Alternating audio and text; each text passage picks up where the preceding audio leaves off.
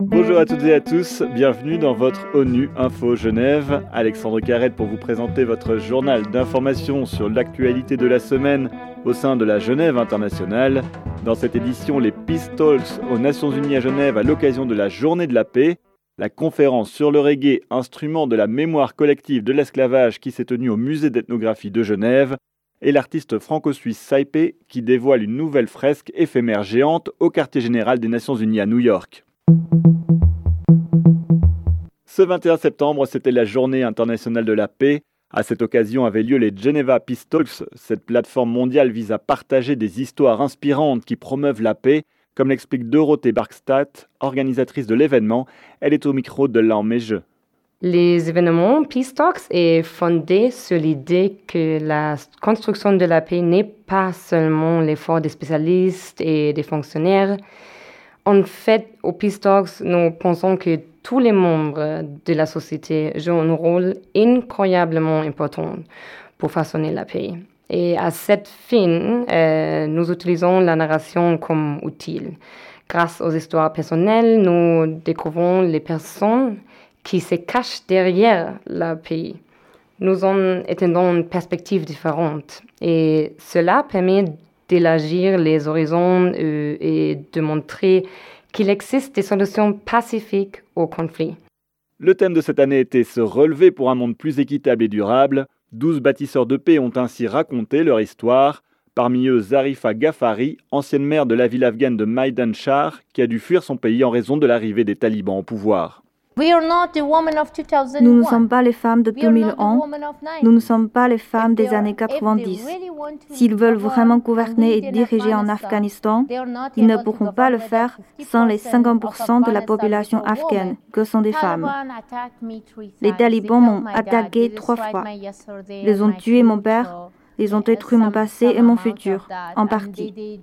Et ils ont détruit tous les espoirs et tout ce que j'avais et le monde que je m'étais construit. Je veux leur parler au nom de toutes les femmes d'Afghanistan qui ont déjà payé très cher pour la guerre ou peut-être pour la paix. Alors maintenant, elles sont tout simplement perdues. Ce mois-ci, le monde célèbre le 20e anniversaire de la déclaration et du programme d'action de Durban contre le racisme et la discrimination raciale. À cette occasion, le service de l'information des Nations Unies a organisé une conférence sur le reggae au musée d'ethnographie de Genève ce jeudi. Elle avait pour thème le reggae, un instrument de la mémoire collective de l'esclavage.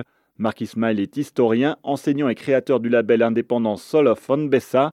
Il explique au micro d'ONU Info Genève pourquoi le reggae est devenu un phénomène planétaire auxquelles de nombreuses communautés peuvent s'identifier.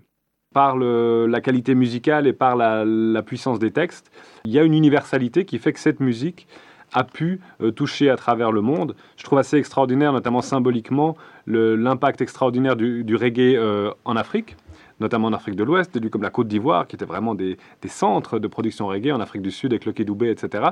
Je trouve le symbole très très beau, hein, de, retour de la musique de, la diaspora. Et pour ce qui est des thèmes de l'esclavage, bah oui, c'est exprimé dans, des termes simples, c'est exprimé en anglais, du coup rendent leur texte compréhensible. Et puis, euh, ils décrivent une réalité, euh, un, phénomène si terrible, si, si dur que euh, si on a un peu d'humanité en soi, c'est difficile d'être totalement insensible à, ce qui est décrit en termes de, souffrance et de, de violence. Les fans de reggae étaient présents dans le public, mais pas que. Pour beaucoup de participants, cette conférence a permis de découvrir ce style musical et son histoire, loin des stéréotypes de la musique de plage que peuvent parfois véhiculer certaines radios. J'ai fait de l'ethnologie et que je trouvais vraiment intéressant de voir euh, en fait ce, thème un petit peu ethnologique euh, lié avec euh, l'ONU, ce qui se passe à l'ONU et ses cadres plus institutionnels. Et puis je voulais voir ce qu'ils en ont fait. Et puis oui, oui, c'était très intéressant. Euh, je connais le reggae, mais je n'avais pas beaucoup de connaissances là-dessus, donc j'ai appris beaucoup de choses en lien avec le reggae. Il y a beaucoup de gens qui ont parlé de Bob Marley, mais Bob Marley, ça a été le véhicule pour faire connaître le reggae au monde entier.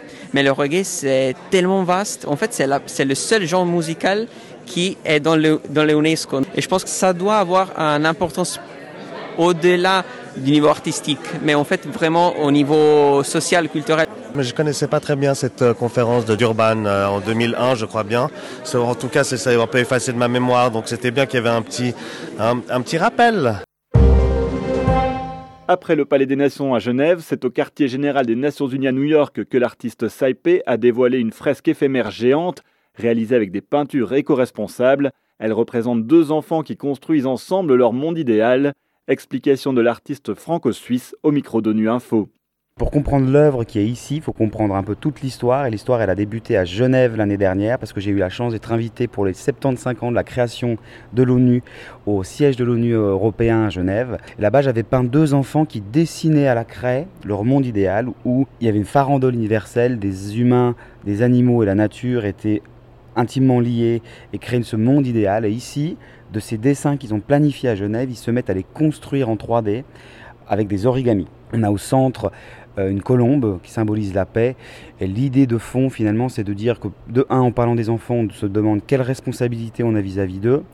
De deux, c'est eux qui auront le monde de demain entre leurs mains. Et cette farandole universelle, pour moi, elle, elle signifie qu'on doit apprendre vraiment à vivre ensemble dans un monde qui est en plus hyper connecté. Toutes les solutions, à mon avis, qu'on doit trouver sont communes dans le respect de la nature, avec justement cette idée de garder la paix au centre de tout ce travail-là.